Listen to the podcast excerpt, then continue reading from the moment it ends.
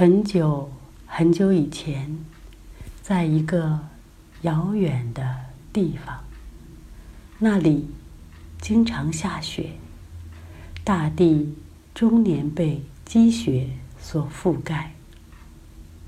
人们把这个白雪皑皑的地方称作“雪的国度”。在这里，一年当中只有几个月。能见到温暖的太阳。住在这儿的人们，虽然辛苦劳作，但是因为天气太冷了，每年都只有很少的收成，所以他们经常吃不饱，穿不暖。不过，他们都非常喜欢太阳。只要一见到温暖的太阳，他们就会珍惜的站在大地上，吸收太阳的温暖，感受太阳的光和热。有一年冬天，来了一个老人，他是一个喜欢到处旅行的人，知道非常多的事情。当他来到雪的国度，告诉人们他在各处旅行的事情。他告诉大家，有一样东西能像太阳一样发光发热。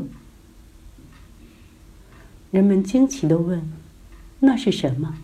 怎么才能找到它？”老人说：“那叫火。”不过。找到它可不容易，只有诚心诚意、心怀敬畏的人才能找到；只有非常勇敢的人才能做到。老人的话说完，一个身强力壮的小伙子勇敢的站了出来，告诉大家，他愿意去做这件事儿。于是，他收拾好行李，出发去寻找火。小伙子每天追着太阳走，他翻过许多高山，涉过许多溪流，走过许多平原和山谷。他的鞋子磨破了。衣服被树枝挂烂了，他衣衫褴褛的来到了森林，见到了火的使者。他礼貌而且虔诚的祈求着。火的使者见他如此诚心，就把火种送给了他。还给了他一件温暖的新衣裳、一双新鞋子和足够的食物。勇敢的年轻人带着火种，向火的使者告别。他走过了许多平原和山谷，涉过许多溪流，翻过许多高山。回到了雪的国度。当人们看到这像太阳一样发光发热的火种，都非常惊讶，也非常欢喜。人们抱来树枝，堆在一起，把火种放进去。不一会儿，就燃起了熊熊大火。人们围坐在一起，烤火。取暖，并且用火煮好吃的食物。从此，这里的冬天，人们不再感到寒冷。人们也会在小伙子把火取回来的那一天，聚在一起庆祝，一起虔诚的感谢上苍赐给他们的。一切。各位艾尔特的朋友们，大家好。嗯，我是郝斌，现在呢是一名华德福幼儿园的老师。今天非常高兴有机会和大家分享这样的一个主题，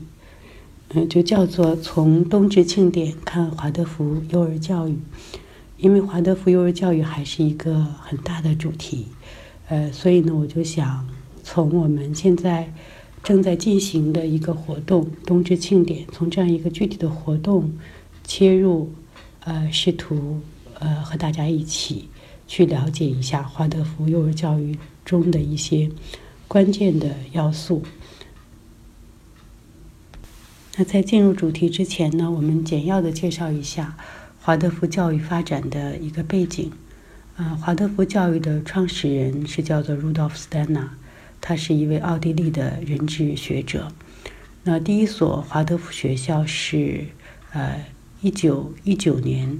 呃在斯图加特啊，在一个香烟厂里边创建的，所以用我们今天的话来说，有点像打工子弟学校。那实际上在创办这个学校之初，呃，鲁道夫·斯坦纳和他的学生就是抱着这样的一个愿望，就是把教育作为。呃，社会文化变革的一个重要的一个呃事业和方向来开展的。那在他的生前，并没有开展幼儿教育。嗯，他关于幼儿阶段的发展有过一些阐述。那幼儿园的这个形态是在他去世之后，嗯，他的学生根据他的呃人质学的理论所发展出来的。那现在呢，在全球二百多个国家都有华德福幼儿园。那华德福幼儿园进入到中国是在一九九五年，呃，在成都，呃，有三位留学生，就是黄小星、张丽和李泽武，他们回来，呃，创办了华德福幼儿园，从呃几个孩子开始。那现在在全国已经有四百多家华德福幼儿园。在北京也有四十几家华德福幼儿园，呃，但是它在，呃，虽然我们用了幼儿园的这个名字，但是它和我们印象中的幼儿园会有很大的不同。比如说呢，这些幼儿园大多数只有一个班级，只有不到二十个孩子，呃，然后这些班级的老师，他们大部分都是由家长。转化而来的，呃，换句话说，呃，其实在这十年中，华德福幼儿园的这个发展，完全是在家长的选择、学习、成长和推动下发展起来的。呃，换句话说，家长是中国华德福幼儿教育的最大的一个形塑的一个力量。嗯。那今天呢，我们要跟大家来讲的这个冬至庆典。那我刚才所讲的这个故事，嗯，就是我们在冬至庆典上讲给小朋友的故事。呃，故事在华德福幼儿园里边占有非常重要的地位。鲁道夫·斯坦纳曾经说：“故事是人类灵魂的乳汁。”那在华德福幼儿园呈现故事的方式上，他采用了最传统的口述的形式，那他嗯不会和孩子读绘本，嗯也不会和孩子一起去读故事或者读给把故事读给孩子听，当然就更不会用动画片的这样的方式来呈现故事。嗯，在讲故事的这个环节里边。嗯，我们通常在前边还会有一个小小的仪式，啊，比如说我们会点上蜡烛，然后唱歌，然后再开始讲故事。呃，在讲故事的语调上，大家刚才也听到了，呃，我刚才给大家讲故事的这个语调，也就是我们在幼儿园里边给小朋友讲故事的这个语调，它基本是采用一个平述的这样的一个语调。不会有夸张的语气和表演性在里边。那老师在讲故事之前，很重要的一个功课，呃，不单纯是背下这个故事，呃，而是说他要把这个整个故事的场景和图景在他的头脑里边先去内化，然后再用他的声音把它介绍出来。它更像是这个故事的一个嗯媒介，嗯，那对于小朋友来讲，在华德福幼儿园里边有一个假定，他说，嗯，零到三岁的小朋友。呃，甚至三岁到六岁的小朋友，他们就是像一个巨大的感官细胞，他会全然的吸收，啊，吸收你所呈现给他的这个一切，尤其是你的内在姿态。所以，当老师，呃，这个心灵里边的内在图景是越生动的，那小孩子就越可能在他的内在空间形成一个关于这个故事的一个图景。而且每个小朋友的图景，啊，都是不同的，啊，那我们在幼儿园里边确确实实可以观察到，这些小朋友在听完这样的一种方式讲述过之后，他们所带有的那种满足感，你真的是感觉到他们就是深深的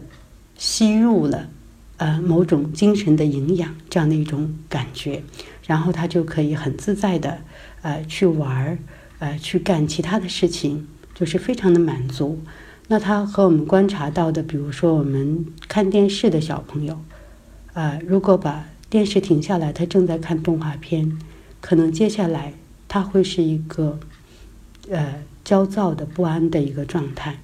啊，那我们在读故事的时候，啊，在家里给小朋友读故事，他们可能会有要求说：“你再读一个，再读一个，再读一个。”好像停不下来这样子，啊，但是呃，在我们幼儿园里边，这个故事，同样的，像我们刚才听到的这样的故事，同样的故事会连续讲三周。所以呢，它不是一个呃针对于头脑的智性的，说我记住了这个故事，我的头脑记住了这个故事，这个不是我们和小朋友一起讲故事的这个。目的和目标，而是说这些故事很深入的进入到他的这种嗯心灵的这样的一个层面，变成他心灵的一个图景和姿态和力量。那通常我们所选用的故事会是说童话故事，呃呃，包括这个德林童格林童话哈，因为它里边有很多这种道德的原型，有很多这种善和恶的力量，啊，在。诶，经经过一个过程，然后善战胜恶这样的一个呃寓意在里边。那其实我们是呃通过这样的故事转化为他对待呃现实生活中的一种姿态和力量，以及他未来啊面对一些困境的时候，从这里边可以转化出一些力量。那同时我们会带四季的自然的故事啊给到小朋友。那尤其是在城市里边，嗯，现在小孩子跟大自然的亲密的接触，呃，机会会很少，因为在当下这样的一个物质的消费的这样的一个时代里边，我们去通过体验和创造的机会就会很少。那我们会是在说，呃，一方面我们在教室里边会把大自然的故事呈现出来。呃，叫他能够体验到大自然的这样一个生生不息、四季流转的一个力量。那同时，我们相应的还会再有户外的活动去配合他，让他去理解他的体验。那同时，这个故事呢，也会有这种疗愈性的这个故事。疗愈性的故事呢，它会是针对呃某些小朋友的呃呃。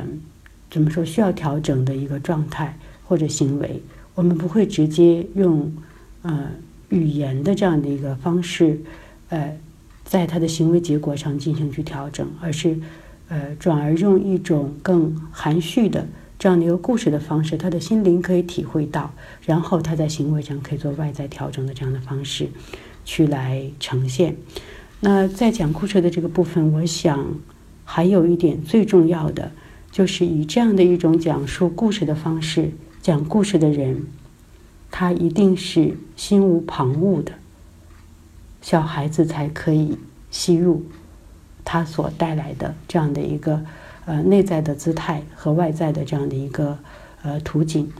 那说到故事这件事情哈，或者是在幼儿园里边观察到老师讲故事，小朋友听故事，经常就让我想到我的一个好朋友，呃，他叫扎多，他是呃家在三江源，嗯，我们是在一起做嗯环保的时候认得的。那他给我讲说，呃，他是一个孤儿。然后小的时候就是在村子里边，嗯，有的时候睡觉就睡在羊圈里边，但是晚上，呃，那个夜深了，总是有村子里边的人围在一起，在说故事，然后那个故事就是川流不息的响在他的耳边。那在跟扎多的这个接触的过程中，呃，我经常就是感受到他身上所。那样与众不同的一种，嗯，幽默和图景和智慧，你会感觉到他的思维方式和我们很不一样，他看待世界的这个角度很不一样。嗯，那我有的时候就会觉得，呃，他的这个不同，呃，是在 羊圈里边，呃，意味着这个羊群，嗯。然后听着故事，是在这样的一个呃情形下长大的。就是我在他的身上从来看不到说这种身世的凄苦，或者是环境的恶劣，反而是非常乐观的一个状态。呃，那后来他当他带我去听这个《格萨尔王》，呃，一个我完全听不懂用藏语来呃讲述这个格萨尔的这样的史诗的时候。呃，好像在那一瞬间，我觉得我明白了为什么在幼儿园以这样的一种非常传统、传统的口述的方式给小朋友讲故事的一种意义所在。呃，那今天我们所讲的这个故事叫做《嗯雪的国度》，那讲的是在冬至的一个故事。那冬至这一天呢，对于我们幼儿园的小朋友还是挺特别的。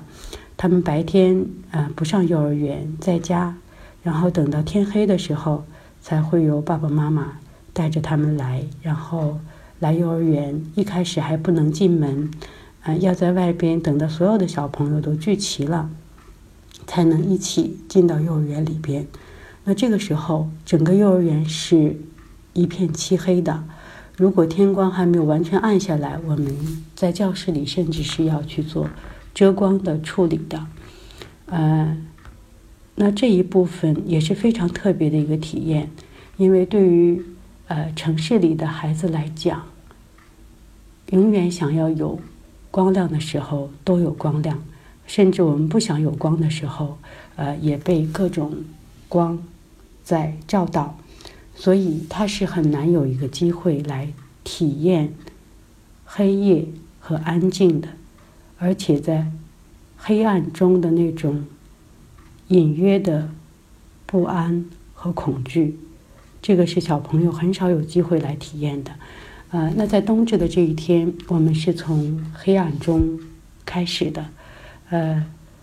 那冬至庆典从黑暗中开始，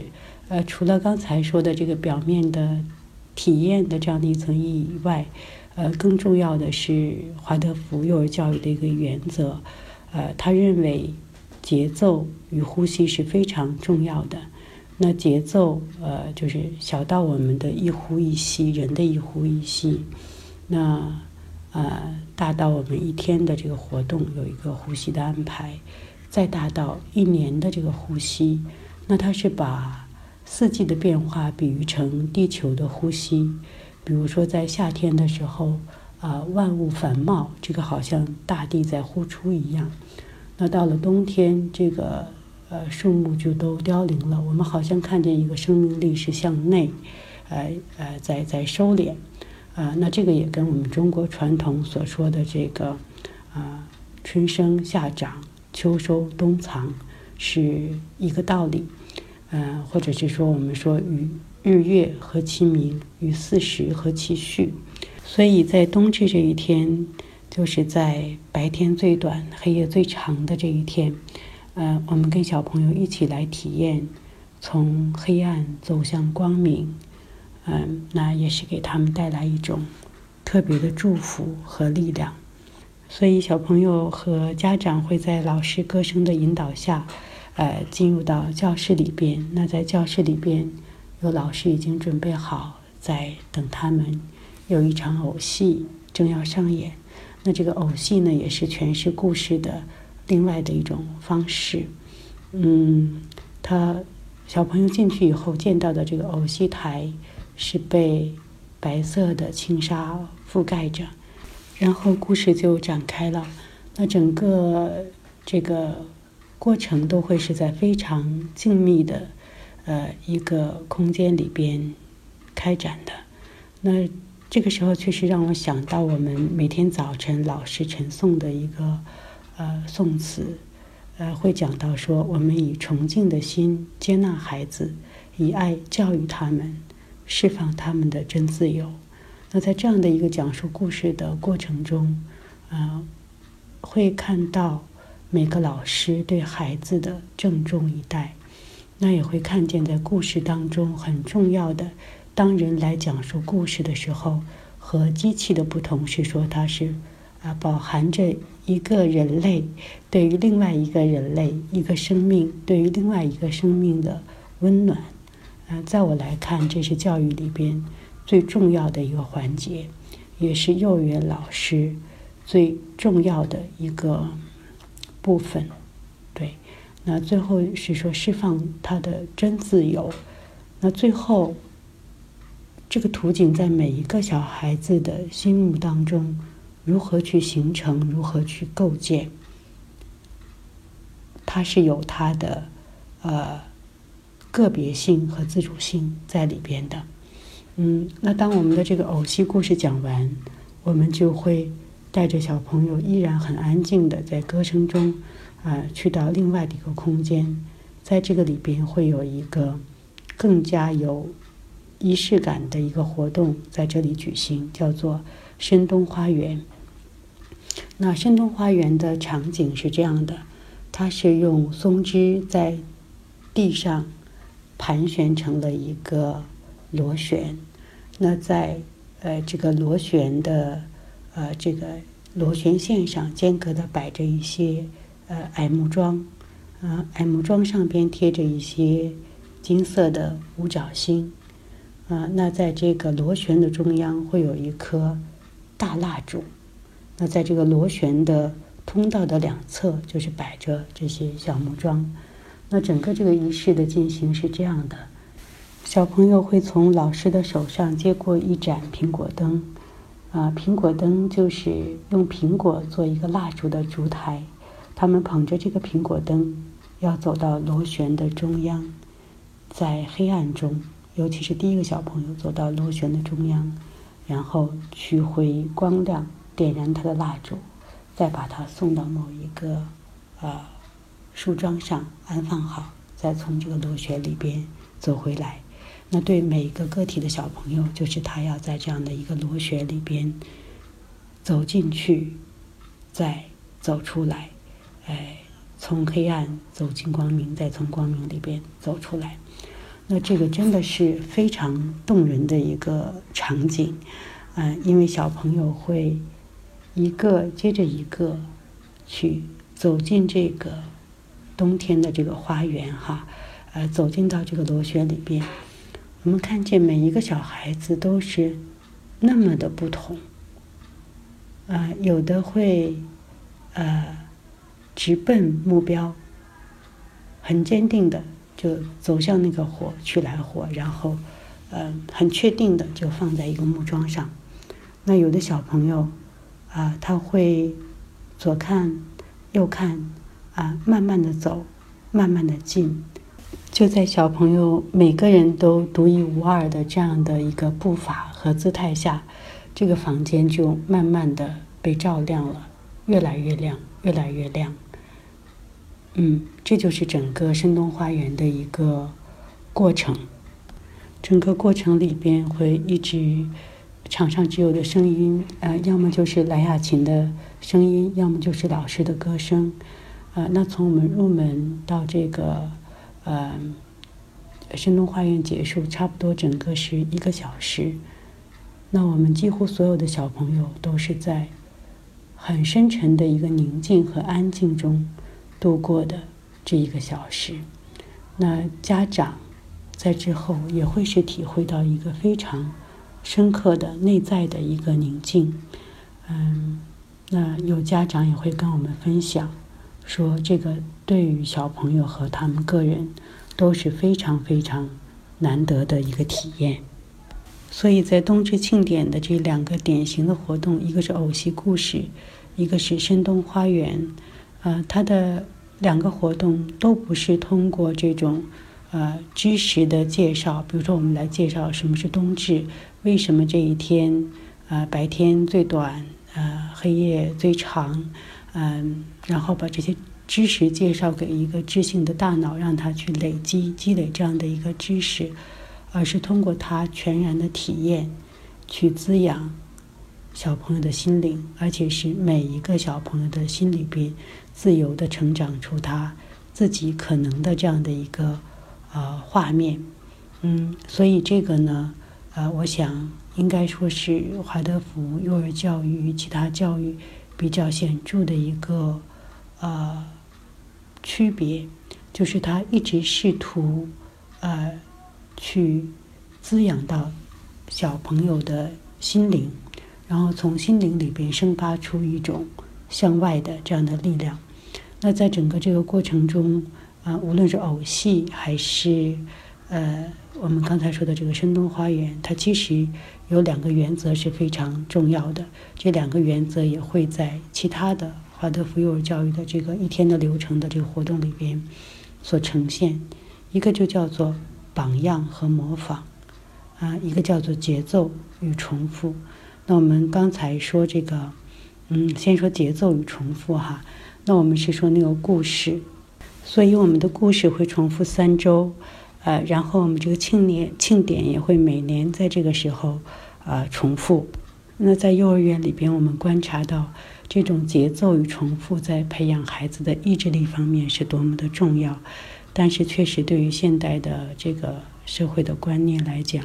呃，它是一个很大的挑战。在一个我们，呃，很多一次性的这种消费，然后在追求更快、更高、更强的这样的一个。呃，教育理解下面，嗯，我觉得这个节奏与重复这样的一个教育原则，呃，值得嗯每一个家长和每一个呃就是幼教的老师去深思的。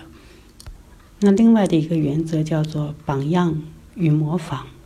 我们会说，幼儿教育的本质就是成人的自我教育，小朋友最亲近的。呃，成年人就是家长和老师，那家长和老师的内在的姿态和他们外在的行为举止，就是形塑小朋友的最大的一个力量。就无论你是知行合一的，还是你是心不在焉的，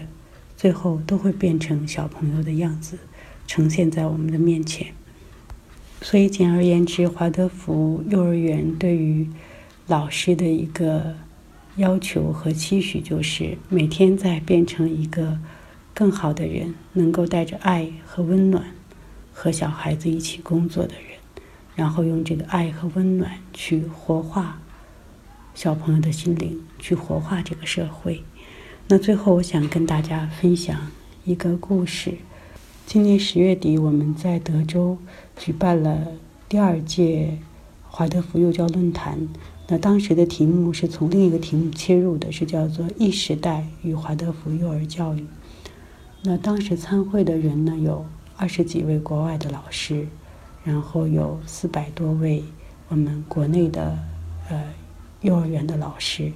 呃，就像我刚才说的，这些老师可能是妈妈们，也可能是年轻的老师，成为了幼儿园老师，都不是太久的，可能大部分都是两年、三年这样的教龄的。啊，幼儿园老师，嗯，那整个大会的进行，嗯，还是很顺畅，很温暖，大家有很多的收获在这个主题的学习里边。呃，最终让我最开心的一个评价和特别意外的一个评价是来自于酒店。呃，当我们这个会议结束的时候，酒店的副总请我们核心团队的人一起吃饭，然后在吃饭的时候送给我们一张感谢信，呃，打印一张在一张粉色的纸上。那感谢信的最主要的内容就是说，感谢我们的到来。然后在会议期间，他们看见，呃，这一群老师，他们从来都是非常的有秩序，呃，有礼貌，呃，大家几百人在一起开会，但是没有很嘈杂。呃，更让他们印象深刻的，呃，是说餐厅里边，因为我们每天是自助餐，从来都没有浪费粮食，嗯。所以他们给了我们一个蛮高的一个评价，叫做“学高为师，身正为范”啊，这也是我们师大的校训哈。那当时收到这封信，我还是挺高兴的，呃，但是以为是他们的一个例行的安排，呃，我当时不知道是怎么想的，会觉得他们是会给，是不是给每个团队都会有这样一封感谢信？那后来才知道，这个是他们开业六年以来。发出的第一封感谢信，而且他们本身是一个会议型的酒店，啊，每年都会接待上百场的这个会议。那这封感谢信的由来呢是这样的：是他们餐厅的领班提议，然后写了这样的一封感谢信，啊，然后这封感谢信在他们的中层会议上去宣读，呃，通过，最后由他们的这个副总。嗯，作为代表，呃，交到我们这个主办方的手里，啊，那这个过程后来还是让我想到蛮多的，嗯，我觉得在这个过程中，我看见一种，呃，活力和温暖在流动的这样的一种可能性。虽然我们每个人只是一个幼儿园的老师，然后这个幼儿园只有十几个孩子，啊，但是当我们内心真的是很。很郑重的，呃，很真诚的，带着真诚，呃，与敬意去做这样一件事情的时候，它自然而然就会呈现出来。呃，哪怕对面他就是呃我们的一个，就像餐厅领班，我们只是一个呃这个顾客和服务人员的这样的一个关系，他也能够。领会和感受到这样的一个活化这个社会的这样的一种力量，活化和温暖的这样的一个力量，然后可以在人群之中传导。嗯，那在我看来，这个也是华德福幼儿园能够带给孩子的，呃，华德福幼儿园能够带给这个社会的一份价值所在。嗯，那谢谢大家，今天时间有限，我们所能触及到的还是。很少的一些点，嗯，那希望我们，嗯，以后有机会，就幼儿教育的更多的细节，呃，去去进行沟通和交流。谢谢大家。